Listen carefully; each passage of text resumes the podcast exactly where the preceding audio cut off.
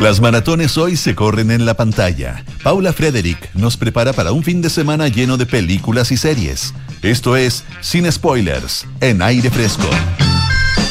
Así es, todos los miércoles nos juntamos aquí con Paula Frederick. Ella continúa con nosotros, por supuesto. Está Después de- pegado. Está pegado a eso. Bueno, pero acá empezaste con, en, con la Sí, radio, estos son mis orígenes, son, tus mis orígenes, inicios. Sí, pues. El- lo que me vio nacer. Tú sabes que es muy importante. eh, en- en- o sea, yo no sé, no, no- no- esto no es una elección de vida, digamos, pero es importante tener algo de qué, de, de qué sujetarse siempre. No olvidar de dónde no olvidar vienes. de dónde viene uno. Eso me estás No diciendo. olvidar de dónde viene y dónde está el corazón de tus pasiones y tus, y tus experiencias y tus conocimientos. Yo diría que está acá. No, yo diría que en Café Duna se expande, Se expande, pero que aquí nació. Aquí sí. Para que no hay que menospreciar en ni uno ni al otro. Ahí está la raíz. ¿Ah? Ahí está Aquí la está la raíz. Aquí está la génesis, para que nos pongamos más bíblicos, Eh, Ah, más bien. magnánimos, que tiene que ver con lo que voy a hablar hoy. Ah, muy bien. Tiene que ver con la naturaleza que a veces nos golpea y nos Mm. dice, hey, crees que controlas las cosas, más no. Yo te mando una lección de vida y tú ve cómo lo enfrentas. Las cosas que están por sobre nosotros. Y que también son historias que fascinan mucho a la ficción, más bien dicho, al audiovisual, Mm. ¿no? ¿Y por qué quiero hablar de catástrofes? ¿Por qué voy a hablar hoy día de catástrofes naturales?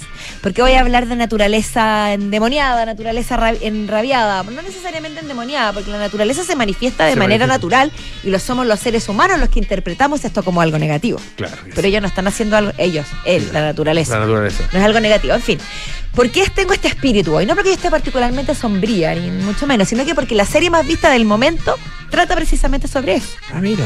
Que es la serie Los Días o The Days, que está en Netflix y habla sobre el desastre de la, de nuclear de Fukushima el año 2011. He titulado Después del terremoto y tsunami que hubo en, en Japón. producto del Claro, terremoto y tsunami del año 2011 en Japón.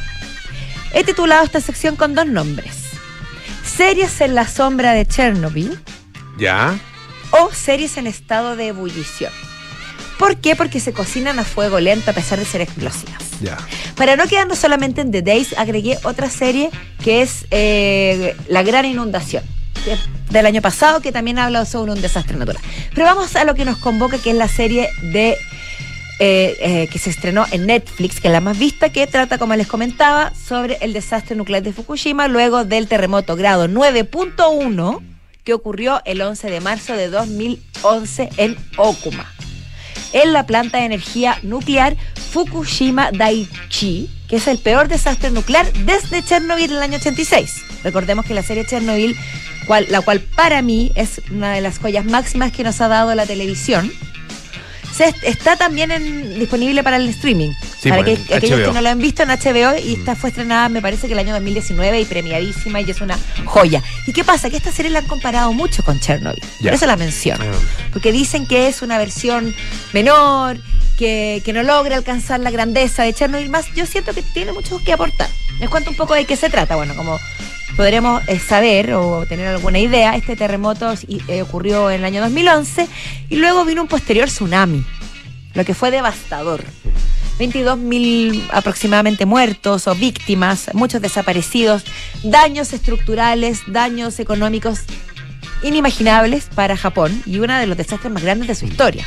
Pero el problema fue que después del terremoto eh, hubo varias explosiones de hidrógeno y liberación de contaminación radioactiva en esta, en esta eh, planta de energía nuclear, que estaba cerca del mar. Porque bueno, en Japón eso suele suceder. Claro, y, Y tenía Y un, en general, un- tenía claro, un y- dique y- muy bajo. y son, y son- es un tipo de instalación que necesita de agua. Necesita además. de agua, Necesita claro, de claro. energía hid- Claro. hidráulica. Hidráulica, claro. hidráulica. Pone- y el problema fue... agua, agua so- sobre todo para el enfriamiento, se utiliza para. pero al final se transformó en su peor enemigo. El problema fue que las olas, alcanz- las olas del tsunami que vino después del terremoto alcanzaron 14 metros de altura y la protección que tenía la, la planta nuclear era de 5,7 metros. Mm. Por ende no, no sirvió de nada. Y yo no entiendo mucho de, de- de términos de refrigeración y términos de hidro- liberación de hidrógeno, pero entiendo que siguió funcionando y hizo tilt con el agua.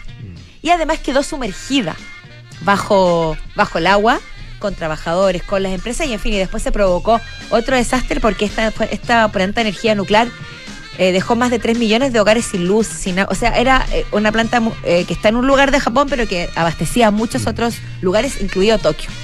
¿Vende? Fue de proporciones. Ahora, ¿qué es lo interesante de la serie? Porque más allá del hecho mismo, vayámonos al aporte a nivel eh, de, de- de producto audiovisual. Es que son ocho capítulos que están contados, eh, que narran en el fondo los siete días posteriores a la, a la explosión y al terremoto. Al desastre nuclear más bien. Un poco como lo que pasa con Chernobyl, muy parecido en ese sentido.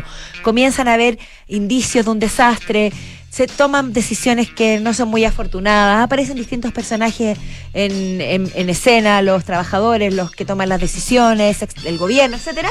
Y hay muchas incongruencias y cosas que no nos logran ponerse de acuerdo. Pero acá está contada desde tres puntos de vista.